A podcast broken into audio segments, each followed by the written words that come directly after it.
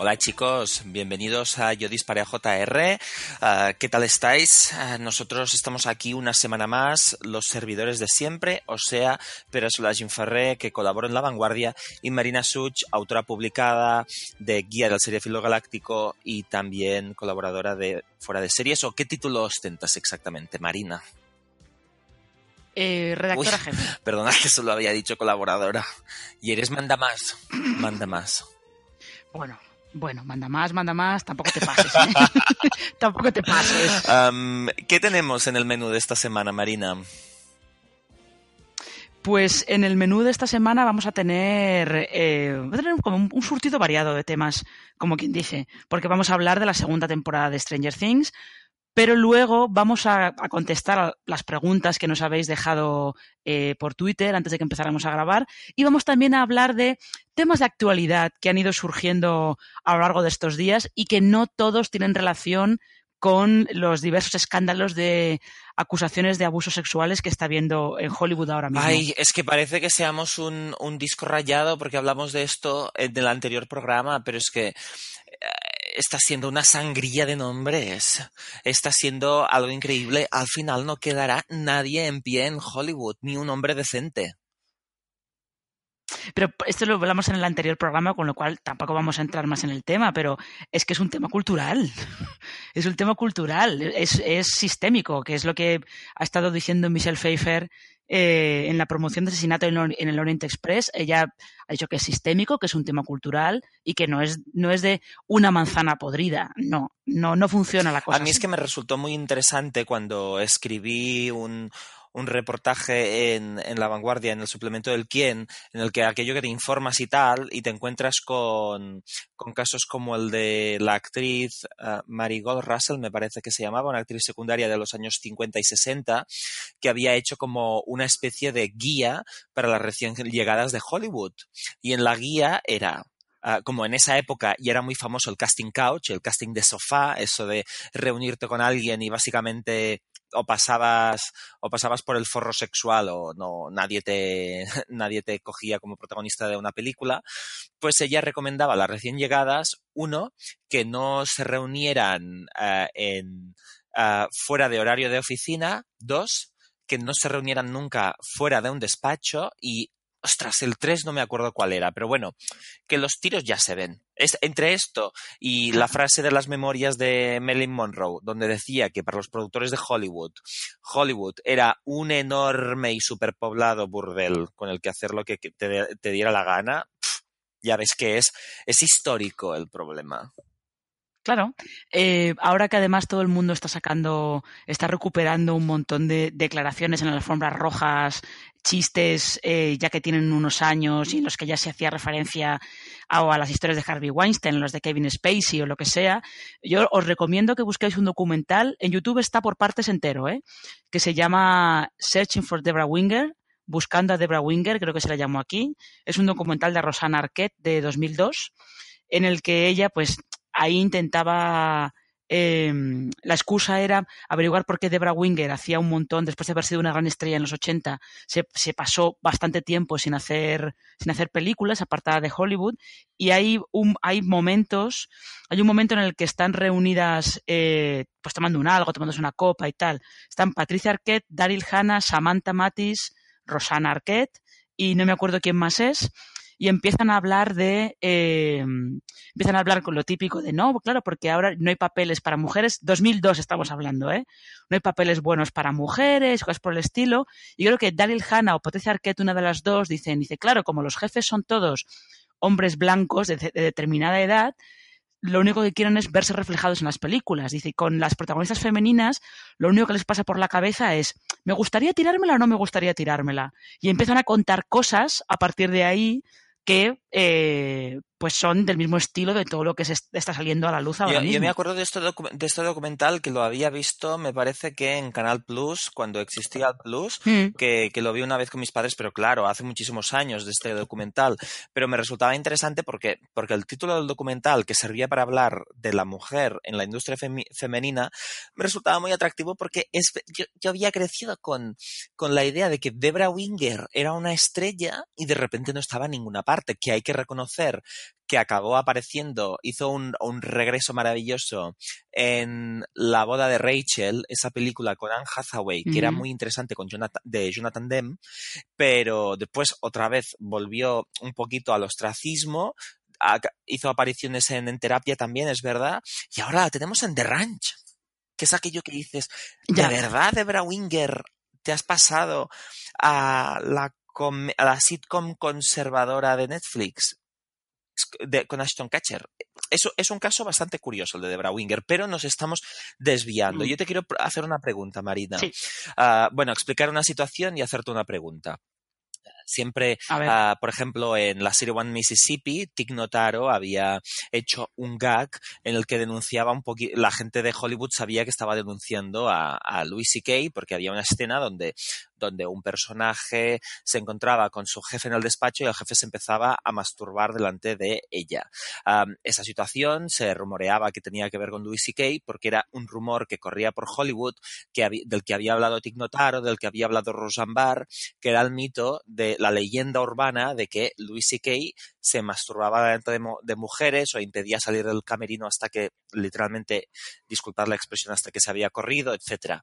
Y ahora, Louis C.K. siempre había dicho que esto eran rumores, que ni tan siquiera se iba a tomar las molestias de hablar de esto como si fueran unas paranoicas mentirosas, y ahora que han salido cinco mujeres a la vez, incluyendo las dos creadoras de Faking It, ahora el señor dice que era todo cierto. ¿Cómo podemos ver ahora la serie Louis, que es una de las series más, más admiradas de los últimos años? Esa es una buena pregunta. Es que, es que eso es lo complicado. Eso es lo complicado. Es como, cómo ves las películas de Roman Polanski, cómo ves las películas de Woody Allen, eh, cómo puedes escuchar eh, eh, yo decía otra cosa que se me acaba de olvidar. Bueno, no, pasa nada. no pasa nada, pero pillas la, pillas la idea, ¿no? Eh, pues ahí, ahí, está, ahí está el tema. De hecho, en Louis hay ya, eh, hay ya situaciones en las que Louis C.K. de alguna manera está reflejando ese comportamiento suyo, porque ya te cuenta que hay un, un capítulo en el que casi viola a su cita, eh, o sea, como que probablemente en Louis, no sé si subconscientemente o no, él estaba de alguna manera tratando con todo eso desde su punto de vista, evidentemente. Que conste que Louis también tenía esa situación en el que yo me acuerdo cuando se hablaba del episodio donde casi violaba a una mujer, que la verdad es que no lo he visto, yo de Louis he visto he visto bastante, pero no lo he visto todo. Y más que nada porque tenía un punto artístico que a veces me resultaba muy interesante y a veces me resultaba, me resultaba menos interesante. Un poquito como un episodio de Black Mirror, que algunos te gustan y algunos no. Y, y me acuerdo que a su favor siempre pensaba, ostras, también hay un episodio con Melissa Leo donde le están dejando todo el rato y donde prácticamente le violan a él y le maltratan. Así que había habido también desde el otro lado. No, no, sé, quiero decir, en cierto modo no, no había querido crucificar a Louis C.K., pero me está resultando interesante este debate, debate a su alrededor porque yo creo que a diferencia de Polanski, Polanski podríamos decir que siempre ha sido director uh, utilizando textos, ideas de otros, o siempre esa es, esa es la impresión que me ha dado, que era que podríamos decir que no lo veía tan autor, en cierto modo. En, en, en cambio, Louis C.K., tú no puedes, una, una, la serie de Louis C.K., tú no puedes diferenciar autor de obra porque la obra va sobre el autor. Y, eso mm, complica sí. bastante las cosas.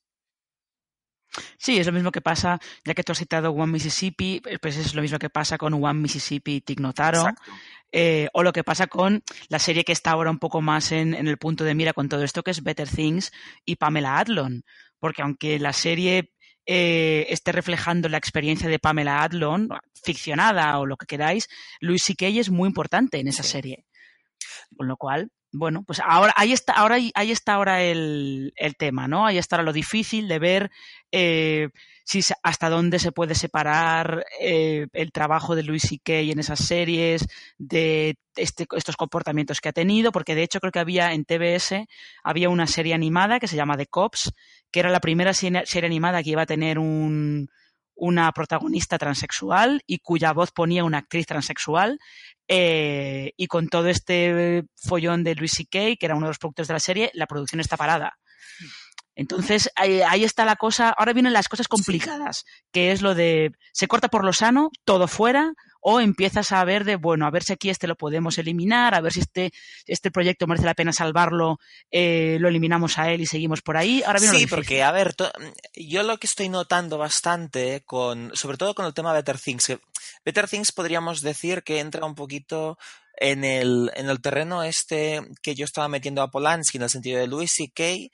Uh, estaba escribiendo, pero como servicio a Pamela Adlon. No era necesariamente a mayor gloria suya, pero estoy viendo, por un lado, un directivo de, de FX que decía, ostras, esto me sabría mal que afectase a Better Things porque es, es, una, es la serie de Pamela Adlon. Y a mí me hace mucha gracia esta frase porque no solamente Louis C.K. consta como co-creador, yo puedo entender que Pamela Adlon dirige todos los episodios de la segunda temporada, pero es que literalmente Louis C.K. escribe todos los episodios o como máximo coescribe con Pamela Adlon algunos, de tal forma que en un medio como la televisión, donde siempre hemos defendido el papel del guionista, me hace mucha gracia que digan que el hombre que ha escrito o coescrito todos los episodios de una serie pasaba por allí. Porque es lo que están intentando vender. Sí, bueno, se están intentando hacer el y, y reconozcamos una cosa. Están intentando salvar, salvar los muebles de esa serie Pamela como sea. Y Luis que son amigos desde hace muchos años. Um, Mm. No es Sí, Pamela- que se Pamela en la cama sacó- con alguien sacó- sin saber quién era. Eh, sí, Pamela Adlon ha sacado un ha sacado un comunicado, lo que pasa es que yo no, no lo he leído, no sé muy bien no sé muy bien qué dice. He visto un titular que decía que estaba em, que la, la entristecían, bueno, tiene como que la entristecían todas esas ac- acusaciones, es como el lenguaje muy típico de comunicado oficial, ¿no? No Sí. sé muy bien, no sé muy bien qué es lo que dice. Pero sí es lo que digo yo que ahora- es que ahora viene eso, ahora viene, viene lo difícil, porque por, por ejemplo, ¿cómo vamos a ver ahora Mad Men? Eh, después de que una de, de las guionistas de Mad Men haya acusado a Matthew Weiner de, de haberla acosado sexualmente también. Que, que desde este podcast yo ya había dicho muchas veces que Matthew Weiner me parecía machista, no por cómo se retrataba los 50 y 60, sino porque demostraba tener una admiración absoluta por el modelo de hombre de Don Draper. Y de aquí ahora resulta difícil no creerse a, a Kater Gordon cuando dice que Matthew Weiner un día le pidió en plan, "Mm, a ver si un día de estos te veo desnuda o le pidió básicamente si la podía ver desnuda. ¿Qué es? Que es, la, típica, la típica Yo- pregunta que te hacen siempre en el trabajo, Marina. Sí, claro, en, en cuanto, en cuanto te ven pasar, te ven entrar por la puerta el primer día. Y, es, que, es que además con Mad Men, teniendo en cuenta el poder que Matthew Weiner tenía en esa serie, porque era, eh, o sea, poder nivel de los, los actores no se podían salir del guion ni un solo milímetro, estaba hasta, hasta en el guion, les, inclu- eh, les incluía, eh, por lo que se ve, indicaciones tipo, caminas dos pasos, vas a esta mesa, coges el vaso, dices una, una frase, lo levantas, lo vuelves a dejar eh, en la mesa. O sea, estaba todo eh, planificado al milímetro. Eh, pues no es extraño que Weiner, con ese gran poder que tuviera, se le, se le subiera, se le subiera a la cabeza, pensara que podía hacer ese tipo de cosas. O sea, es que además eh, esta Kater Gordon dice que luego eh, no se le renovó el contrato para seguir una, una temporada más, aunque ganó el Emmy por un episodio junto con eh, Matthew Weiner, pero es que en Mad Men, creo que excepto el matrimonio Jaquemetón, eh, los guionistas eh, cambiaban todos los años. O sea, trabajar en, con Matthew Weiner en la sala de de esa serie tenía que ser muy, muy difícil. Muchísimo. Yo por ah, esto que contabas de cómo estaban ah, milimetrados todos los pasos de los actores, yo siempre he tenido claro que era la razón por la que no ganaban nunca el Emmy ninguno de ellos. Y era que Mm. en Hollywood se Mm. sabía que estaba todo absolutamente milimetrado. Incluso January Jones parecía buena actriz en Mad Men. Y es porque estaba todo hecho. Eh, Bueno, bueno, sí, vale, Ah, sí, vale. Pode- Podemos, podemos decir que sí. no- yo- ¿No te acuerdas de una de una mesa redonda del Hollywood Reporter o de Variety, no me acuerdo de dónde, donde las actrices estaban todas allí hablando de procesos creativos y de relación con el personaje y tal, y Christina Hendricks decía algunas palabras en plan, yo es que lo tenemos todo muy, muy explícito en el guion, en plan, yo no estoy haciendo ninguna, ninguna labor de creación de personaje. Yo me, ha- me, me hacía gracia. Mm, Sí, sí, es que. Es que, es- pero es totalmente lo que tú decías, que es la teoría que teníamos nosotros, es que los actores de Mad Men no ganaban, no ganaban nunca premios, por eso, porque la, la idea que tenía era, eh, es que Matthew Weiner se lo da todo. Les dice lo que tienen que hacer, le dicen, les dice cómo tienen que moverse, ellos no hacen, la idea que se tenía era, ellos no hacen Sí, nada. sí, sí, sí. Cual, Y, y con, bueno, todo, con todo esto lo gracioso es que, por ejemplo, uno de los acosa- a- acusados de acoso sexual es Jeffrey Tambor, el protagonista de, de Transparent. También nos hemos encontrado que, claro, eh, ¿quién era? A Matthew Weiner estaba produciendo la serie de Russell, ah, ay, Russell, tío, de David, no, de David o Russell y con, con Julianne Moore y Robert De Niro para Amazon y han tenido que cancelar el proyecto.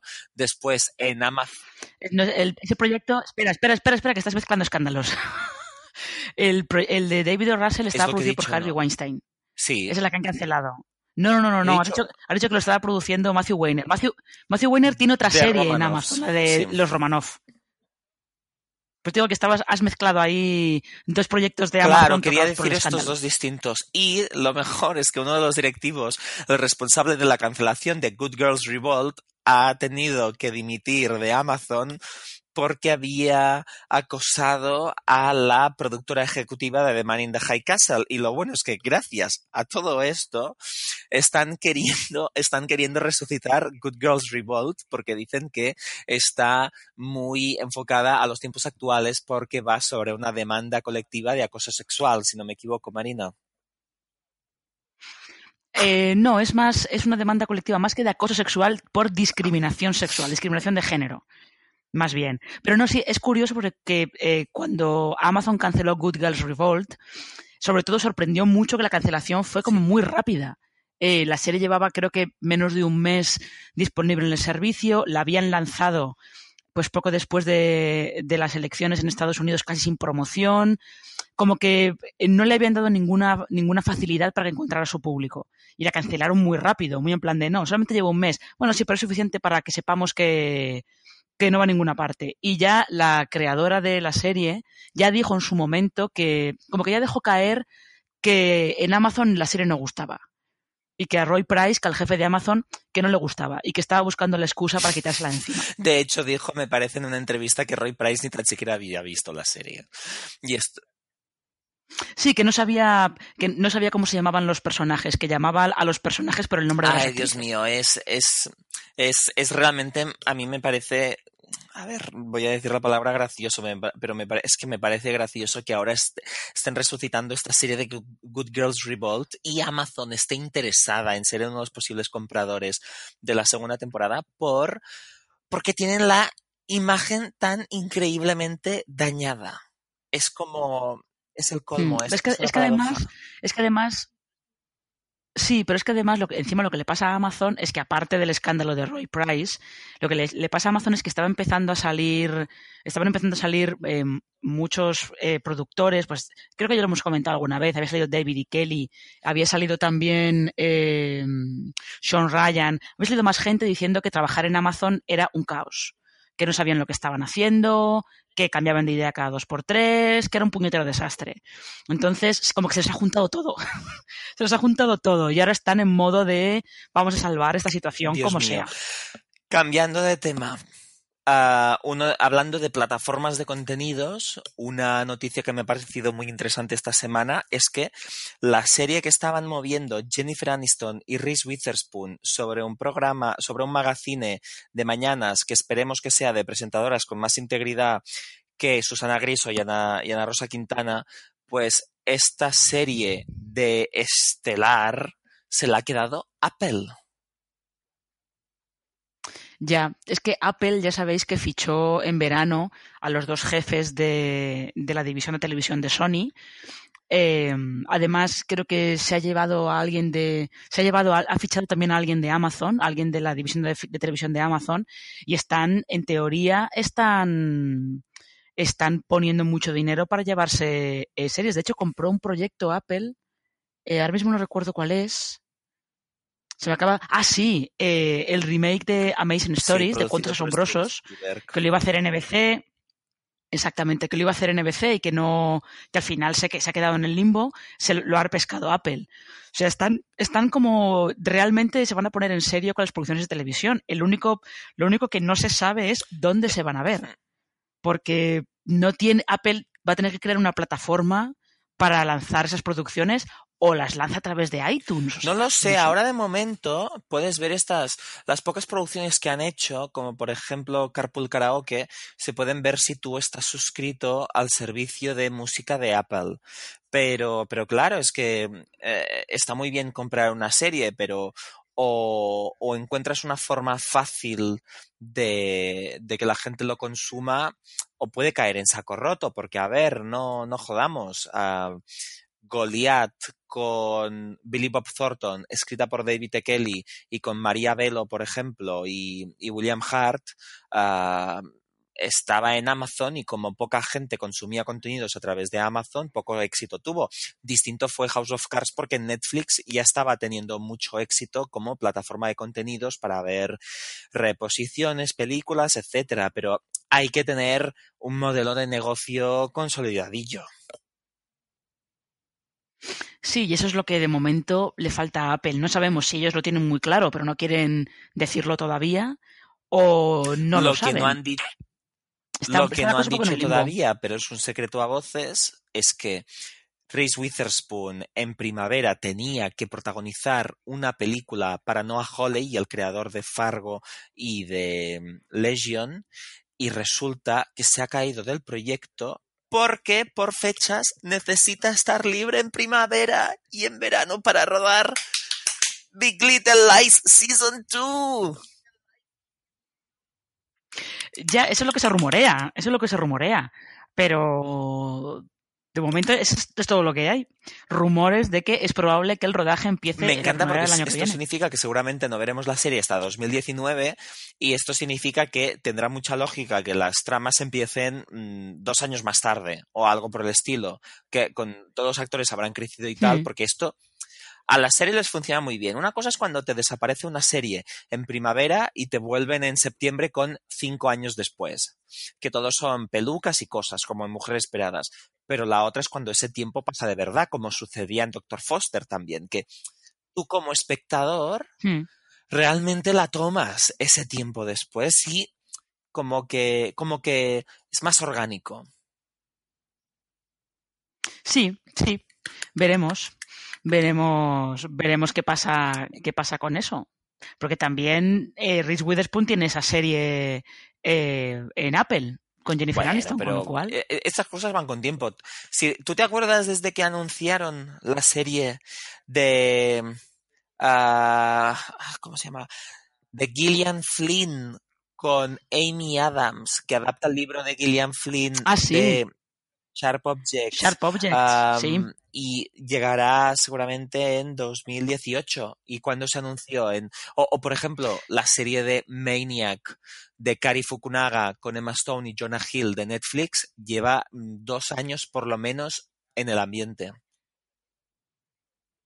Sí, sí, no, además Sharp Objects, eh, sí creo que me parece que se estaba, se estaba rumoreando una posible fecha de estreno eh, como principios del año que viene, lo cual puede ser porque esta semana Ivan Rachel Wood ha, dicho por Twitter que es probable que la segunda temporada de Westworld se vea en primavera. Lo dejado caer así en plan de no, primavera, tal, con lo cual es bastante probable que Sharp Objects sea el, el, estreno del invierno, Westworld sea el estreno de, de, primavera, en el hueco que solía ocupar antes Juego de Tronos, abril, por ahí me imagino yo que será el tema, lo cual creo que nos deja la última de Juego de Tronos ya casi para el año que viene. Yo, ah, claro, bueno, pero piensa que también tienen Mosaic. Yo la verdad es que por... Mosaic, pero Mosaic está ahora, está ahora mismo. Eh, creo que lo han lanzado esta semana. Anda. Mm, la app me parece que estaba. Si no es esta semana, está como. Yo, ahora. tengo entendido que Juego de Tronos realmente irá para 2019. Y lo que tengo bastante claro. Hmm. Ah, piensa una cosa, es que el año que viene tendrán de dramas, tendrán en HBO tendrán Westworld, tendrán que Westworld con la pasta que vale, ya te digo yo que no la van a emitir al lado de Juego de Tronos. Después está Sharp Objects. Tendremos seguramente una segunda temporada de The Deuce. Y vete a saber con qué más aparece, no me acuerdo. Hmm, sí, no, claramente, em, y solamente por los tiempos de producción, porque es cierto, eh, por Twitter estaba ya hablando con, con un Twitter, no recuerdo el nombre, que decía que, hombre, que postproducción serán probablemente como unos seis, seis meses, así que se van a ir claramente. A yo, yo tengo, tengo curiosidad, pero, pero yo creo además que HBO va a tardar un poquito en estrenar la serie. Por más que nos vendan plazos, yo creo que es que hasta que no tengan las, los spin-offs mm, que les convenzan y tal, bueno, spin-offs, precuelas o lo que sean, yo creo que no, no van a emitir. Necesitan emitir un poquito seguidas. Pues entonces, pues, pues, pues entonces podemos irnos al 2022, porque HBO muy rápida tomando decisiones no es, ¿eh? Y, y bueno, yo creo que queríamos hacer un poquito de repaso de la actualidad antes de empezar a hablar de Stranger Things y me parece que 26 minutos de repaso de la actualidad eh, ya está de puta madre. Pero bueno, este es, este es el concepto del nuevo podcast, que sea orgánico, una charlita, que no, no sea tan de temas. Sí, sí. Exactamente. Y ahora, y ahora ya, si quieres, podemos empezar a hablar de la segunda temporada de Stranger Things. Vale. ¿Te parece? Podríamos hablar de la temporada de Stranger Things sin desvelar final, pero con un poquito de detallitos, pero sin pasarnos, si quieres. Sí, sí, lo que pasa es que yo creo que va a ser inevitable que haya algunos spoilers, sobre todo para comentar eh, uno de lo que es lo que ha sido el episodio más controvertido de toda la temporada, que es el Sí, e, exacto, es lo único que quería comentar, pero bueno, tampoco es el gran spoiler, o sea, no sé. Sea como sea, vayamos a comentar la segunda temporada ah, en la que se retoman las tramas unos trescientos y pico días después del, del final de la primera temporada y y bueno, yo creo que casi todo el mundo ya ha visto por lo menos algún episodio tú, Marina, eras de, ese, del team It's Not Enough, en el sentido de que pensabas que era simplemente una evocación de nostalgia sin sustancia. ¿Te has quedado con esta impresión en Stranger Things 2? Em, la impresión que me da es que los guiños coartan un poco el crecimiento de la historia.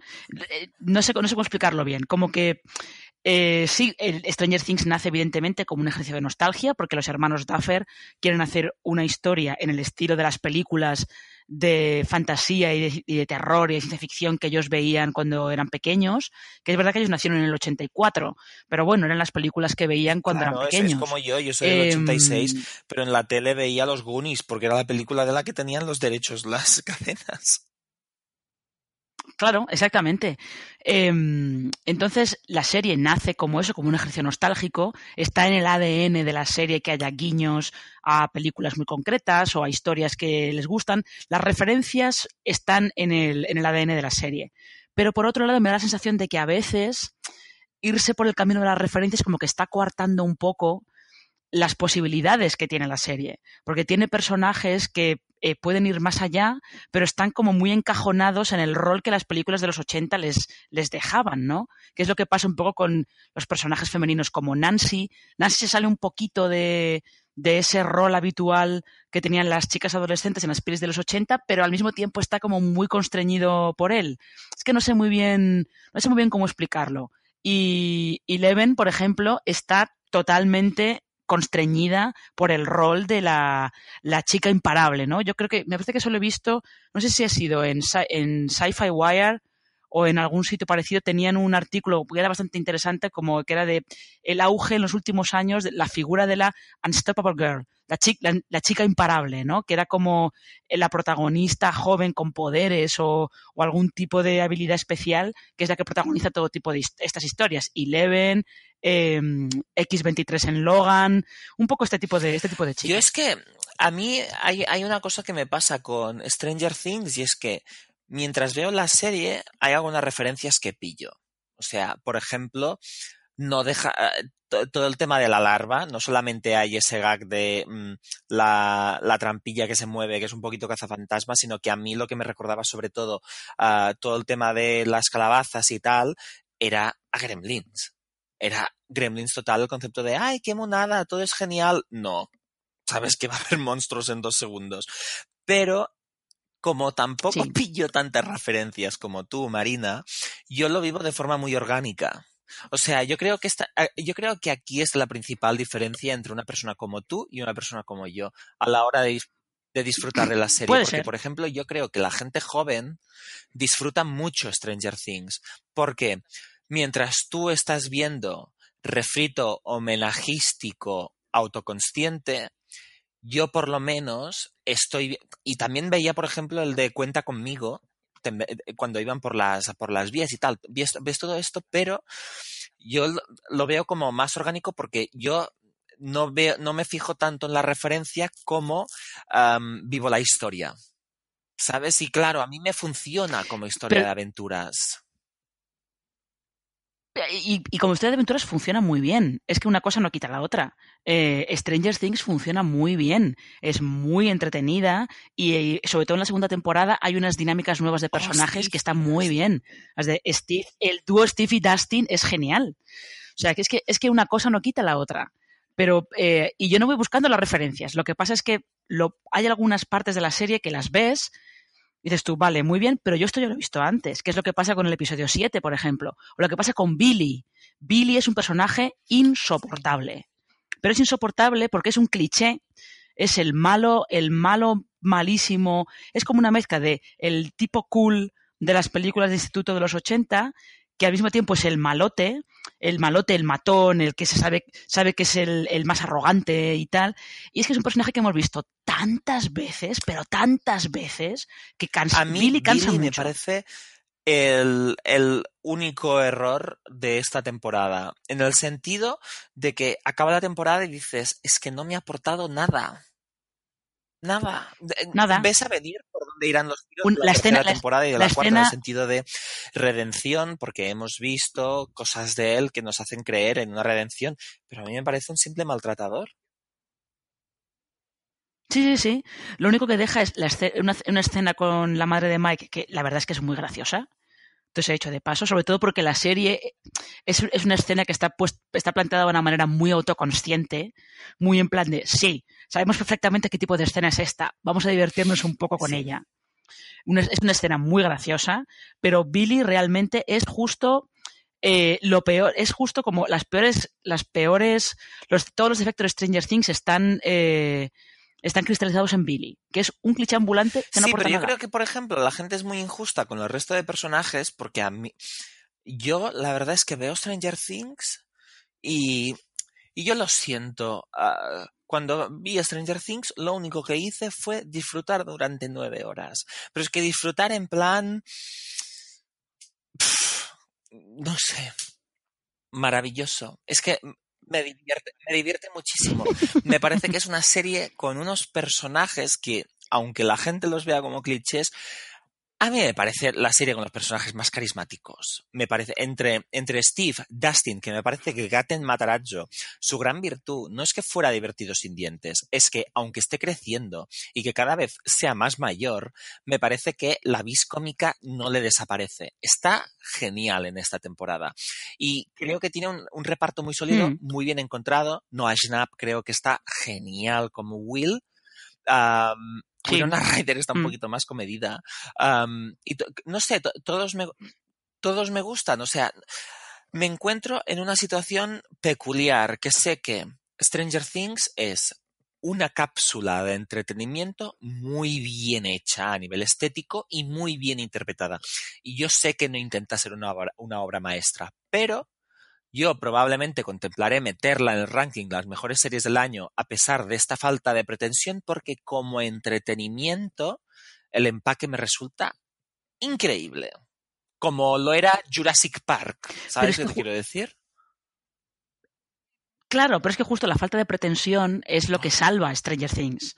O sea, si fuera un, un pastiche de referencias que encima tuviera ínfulas de algo, entonces sí que sería completamente insufrible. Pero que no tenga más pretensión que, que entretener.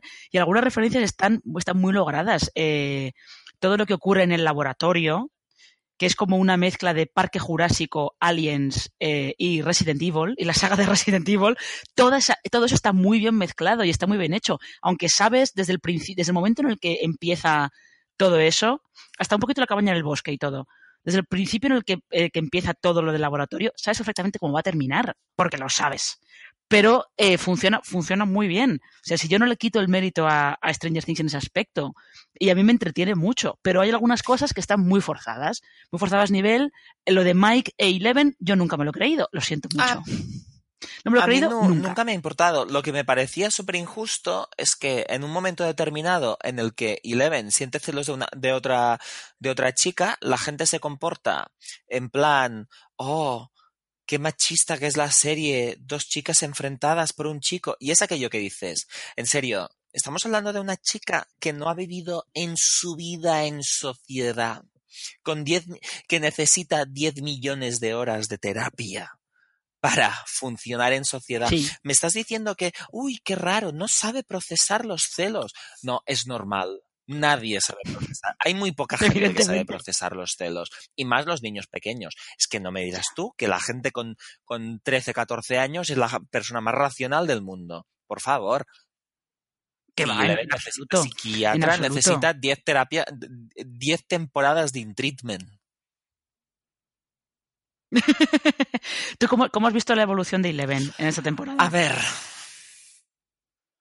No sé, me ha, me, me ha, resultado frustrante a nivel de mm, como espectador porque su situación era muy frustrante y nos encontramos ante el típico caso de hombre con buenas intenciones como es Hopper, pero que no deja de ser un hombre chapado a la antigua, incapaz de comunicarse y de entender los sentimientos de las otras personas.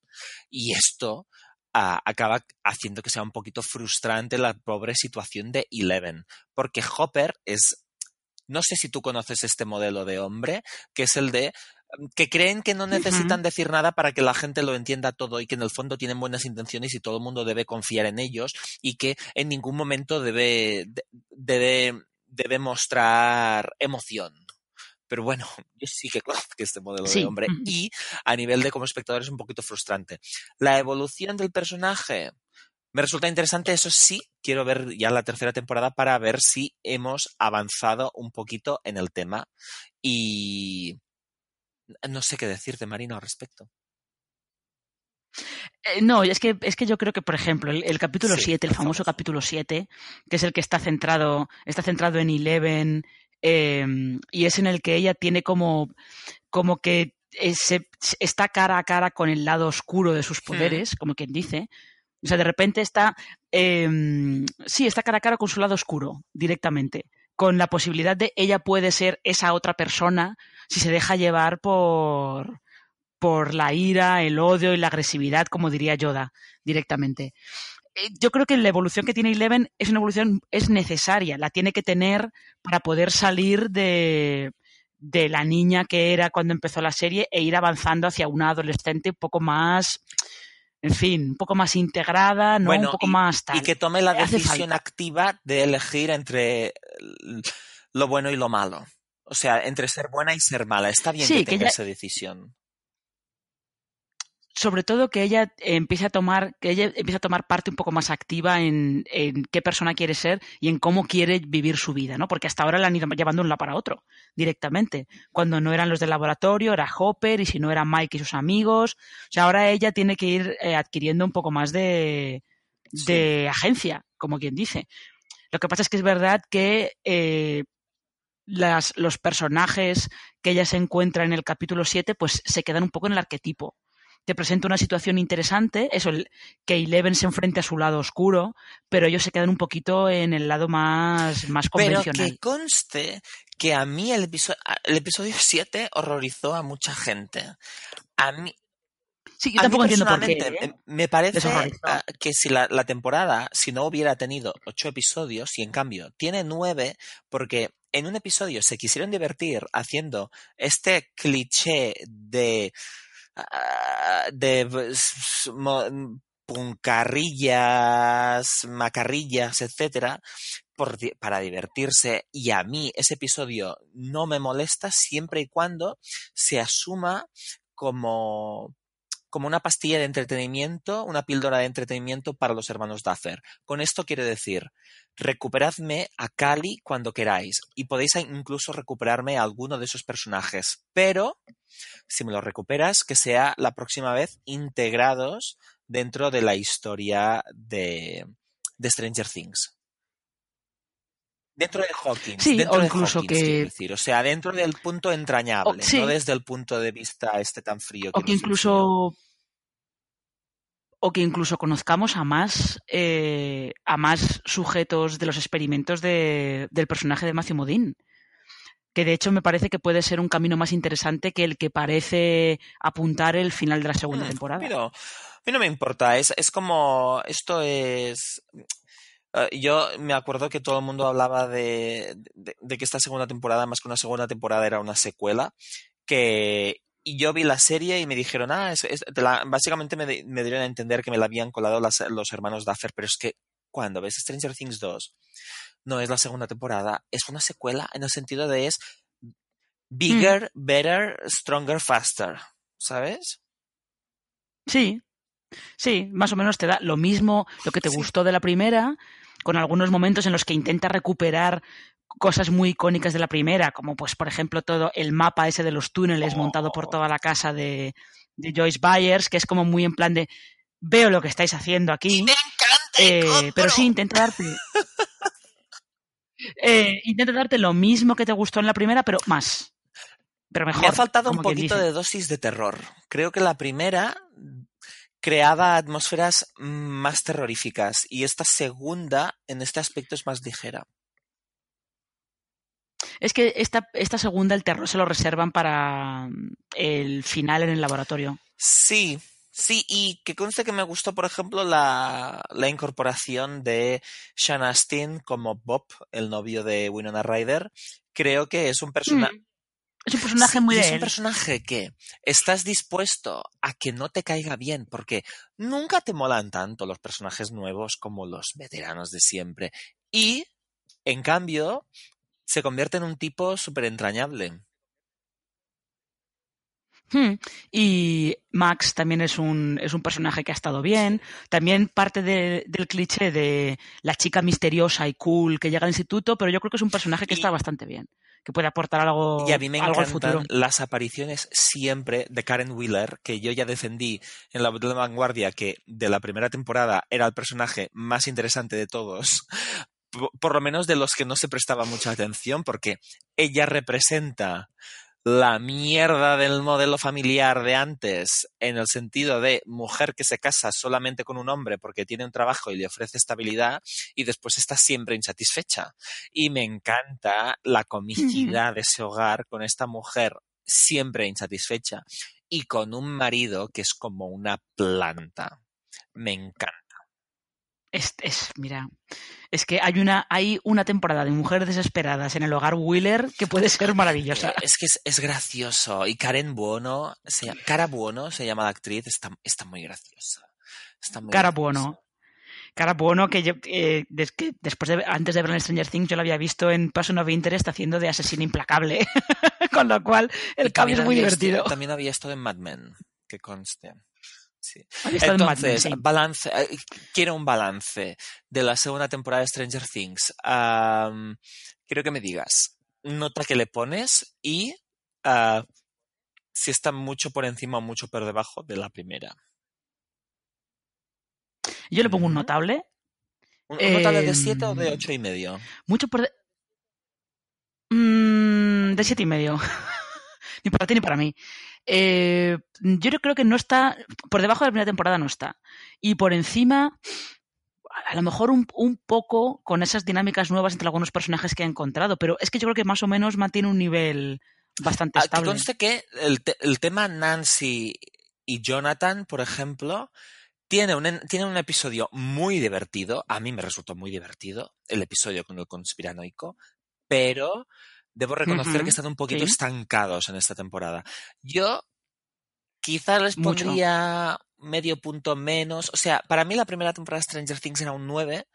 Esta yo creo que.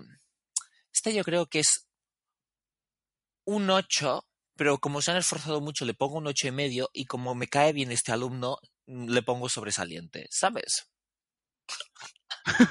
Vale. ¿Sabes ese concepto de lo siento, me ha divertido demasiado? No, no puedo ignorar este factor de mi, de mi, ecua- de mi ecuación. O sea, creo que es el mayor vicio que he tenido este año. Ay, ha cumplido. Ha cumplido. No ha entiendo, sido como ir a ver entiendo, Jurassic. World. ¿Te acuerdas de Jurassic World que intentaba ser un refrito más y después yo la fui a ver y dije, Dios mío, no tienen nada que me vaya a acordar de ello nunca más. A diferencia de Jurassic Park Ya. 1 o Jurassic Park 2, por lo menos la escena del cristal que se rompe. Pero, pero esta sí Efectivamente. algo. Y antes de terminar el episodio tenemos preguntas de lectores. Hay de lectores. Tenemos de- preguntas de lectores, efectivamente. De, sí, de Oyentes. Tenemos preguntas de oyentes. Tenemos, de hecho, una de Caragol Dorta que quiere que le contemos qué pasó entre Archie Panjabi y Juliana Margulis en The Good Wife. Que es, para, que es para preguntarle a Caragol. ¿Tú lo sabes? Porque nosotros no. Caragol Dorta. Nadie lo sabe. Um, això, aquesta és la pregunta del segle. Esta es la pregunta del, siglo, del milenio.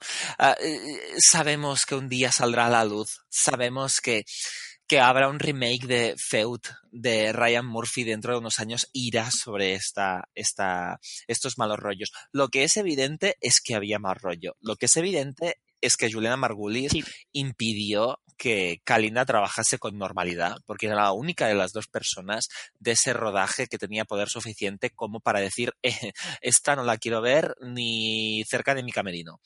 Pero, pero no sabemos ah, qué pasa con ellas. Lo único que sabemos es que Juliana Margulis acaba de fichar por una serie super marciana escrita por Martin Oxon que va sobre un mundo, o sea, sobre, sobre, es una historia de venganza entre una mujer que quiere perder peso, ella hace de una ejecutiva de éxito y hay grupos feministas terroristas implicadas en el asunto.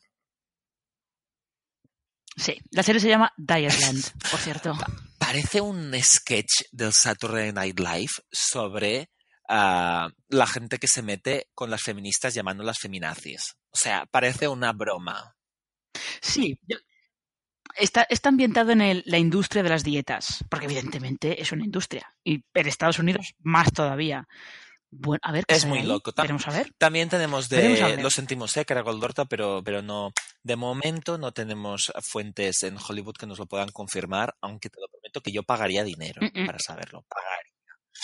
Después tenemos a, a Nuria Moreno, que nos pregunta que hablemos un poquito de The Good Place. Como vamos a hablar de Good Place, algún otro programa, aquí, sintetizado, Marina, T2, sin spoilers.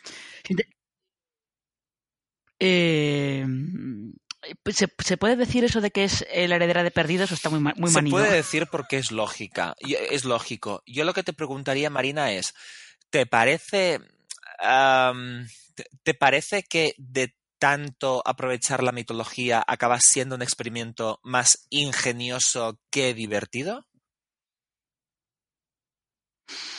Hmm. No se me había ocurrido todavía, todavía eso. De, momento de momento no. O sea, por lo menos en el principio de la segunda temporada no me lo parece, pero Yo- vamos. Ahora, espérate, No porque estoy entrando en mi querida, en mi querido IMDB, porque lo único que quiero decirle a Nuria es, espérate, sí, que Darcy Da- Carden, la actriz que hace de Janet, se merece un Emmy a la actriz secundaria ya. A mí me está pareciendo una temporada más ingeniosa que divertida, pero siempre cojo con ganas los episodios y tengo curiosidad por ver hacia dónde lo llevan y el gag del tranvía sí que es para mearse de risa. Exactamente. Eh, luego tenemos a Carlos Fernara, que nos pregunta que si sabemos algo del estreno de la tercera de Gomorra en español. Yo. Primera, ni siquiera sabemos quién va a estrenar Gomorra en España. Porque la tenía, la emitió la sexta, eh, pero ahora mismo es como. Bueno, Gomorra gustaba Ni mucho. idea. También era una, una de las series a las que daba prioridad la plataforma de contenidos de Wacky. Pero, pero yo estoy bastante desconectado del concepto Gomorra. Sí. Yo no tengo, no, no tengo ni idea y no se sabe cuándo se va a estrenar aquí tampoco, sobre todo porque si la, si la va a estrenar eh, lo que ahora es Rakuten, eh, pues ya sacarán nota de prensa al respecto, como pasa con la nueva temporada de Peaky Blinders, que también había habido gente preguntando que qué pasaba, quién le va a estrenar y tal, que si la iba a subir Netflix, Rakuten en teoría es la que tenía los derechos en exclusiva. Y la otra pregunta bueno, es de Sara, no ah, o sea, arroba marca de fábrica, una de las colaboradoras de esa magnífica web de Hay una lesbiana en mi sopa, que hace mucho tiempo, Marina, que tú y yo no hablamos de croquetas, Que en el croquetismo, que me efectivamente. parece la mayor invención del planeta. No sé de dónde lo sacaron las chicas de Hay una lesbiana en mi sopa, pero hablar de croquetismo para hablar de tramas lésbicas y de cosas lésbicas me parece una maravilla. Y Sara nos pregunta si estamos viendo American Horror Story y dice, ¿pensáis que la espiral de locura de Ryan Murphy va a terminar alguna vez? ¿Creéis que es producto, así como su frenético ritmo, de tomar demasiado Pharmaton Complex? Uy, te dejo la pregunta, Marina. a la patata caliente. Em, yo eh, esta temporada de American Horror Story solamente he visto el primer episodio, se me ha quedado un poco ahí, se me ha quedado un poco colgada, pero me da la sensación de que a veces subestimamos así muy alegremente a Ryan Murphy. Porque es verdad que le gusta mucho pasarse de rosca y que las cosas tengan mucho ritmo y él mismo reconoce que enseguida pierde el interés por las cosas y necesita cosas nuevas y tal. Pero em, pero yo creo que hay, hay más sustancia debajo de sus series de lo que parece. A veces un poco artificial, es cierto, otras no. Los críticos americanos están en general bastante contentos con esta temporada de American Horror Story. ¿eh? Están diciendo que ha conseguido algunas, algunas analogías bastante interesantes. Parece que ha seguido un poco el, el camino de la sexta en el sentido de no ha ido ver, por donde tú pensabas Sara, que podía ir. tú sientes la necesidad de ver esta serie más que nada porque allí está una diva como Sarah Paulson, que además es reina croqueta. O sea, de las, mejo- de las actrices con más talento y además una mujer que no teme estar fuera del armario, que es algo que, que la verdad es que se agradece como persona de la comunidad LG LGBT. Pero la verdad es que no estoy siguiendo American Horror Story por una razón muy sencilla y es que, ah, una, ah, no me gusta pasar miedo. Y, y dos, las temporadas de American Horror Story se me hacen largo como un día sin pan. O sea, siempre les sobra. O sea, ¿por qué tantos episodios ganarían tanto siendo temporadas de ocho episodios, incluso de seis? Y sin embargo, yo creo que esta séptima debe ser de 10 otra vez como la sexta, probablemente. Porque el propio, el, propio Murphy decía que le parecía un poco absurdo aquello que hacían antes de eh, parar en Acción de Gracias y volver después de, después de Navidades.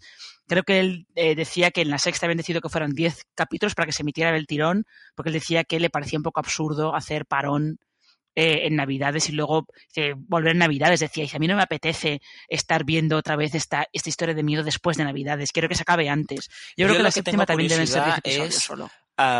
El día de mañana me gustaría, me gustaría, no sé, tener, tener en una sala a todos los colaboradores habituales de Ryan Murphy para saber exactamente qué hace Ryan Murphy en cada una de sus producciones. Porque sí que es verdad que es hiperactivo. Hace, está en 10 millones de cosas Sí. y lo peor es que en todas partes notas su huella. Porque es que la notas.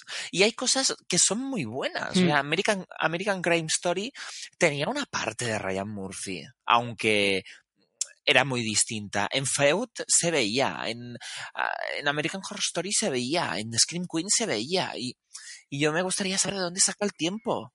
¿Ha sacrificado su vida personal?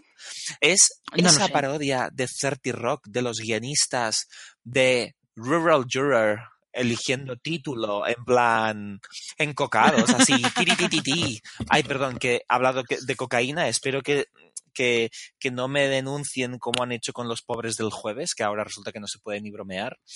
Um, y, y, nada, no, no lo sé. No lo sé, no sé, pero Ryan, Sí, no, no lo sé. Yo creo, yo creo que eh, deberíamos dejar de, de, eh, asociarlo solamente a Uf, Ryan Murphy está como una cabra. Yo no, sé no. es un genio, pero no sí que sé que es muy inteligente. Hay método. Sí, yo creo que es, es bastante más listo de lo que tendemos a, a, darle crédito. Sobre todo por eso, porque nos quedamos, nos quedamos con el, ah, es que es todo muy loco. Bueno, y que Bueno, tiene sí. mérito Eh, que haya conseguido crearse una marca tan importante, teniendo en cuenta que es un autor inequívocamente gay, con obras muy filogays, y esto es algo que yo aprecio muchísimo a un autor, porque, Sí. por ejemplo, una de las grandes decepciones para mí de este 2017 es que Baz Luhrmann, que es supuestamente hetero, ah, en, en la primera mitad de The Get Down me decepcionó ah, haciendo que no viéramos ese beso entre dos chicos y la segunda temporada tenía toda una trama gay que si tú la comparabas con las tramas heteros te dabas cuenta de, de que tenía la mitad de chicha porque no querían mostrar a dos hombres besándose. Y yo he dicho, Baz Luhrmann, ¿quién te has pensado que eres? Debes tu, toda tu puta vida y, y reputación a la- al colectivo gay que reivindicaba tu puta obra y ahora nos traicionas de esta forma, haciendo que ni tan siquiera en el 2017 haya besos entre dos chicos en las, en las series y lo que es más doloroso de Get Down, no solamente la trama gay está reducida está reducida, sino que encima el gran insulto para insultarse a todo el mundo es maricón, que me parece muy bien que a final de los finales de los 70 se diga fagot, pero pero no me jodas, Baz Luhrmann. Si si la palabra, si se puede utilizar la homofobia como trama, pues esperemos que si hay personajes gays tengan el respeto que se merecen y la naturalidad que se merecen esos dos chicos en la intimidad, porque todos sabemos que en lugar de estar pintando paredes, lo que estaban haciendo era follar. Y hasta aquí mi, mi rant. Y yo creo, de hecho, que con este, con este, con este, esta, esta muestra de pera Exacto, indignado, me voy a quitar toda esta rabia ahora con una cerveza. nos escuchamos aquí, chicos, en Yo Disparé JR. Un beso.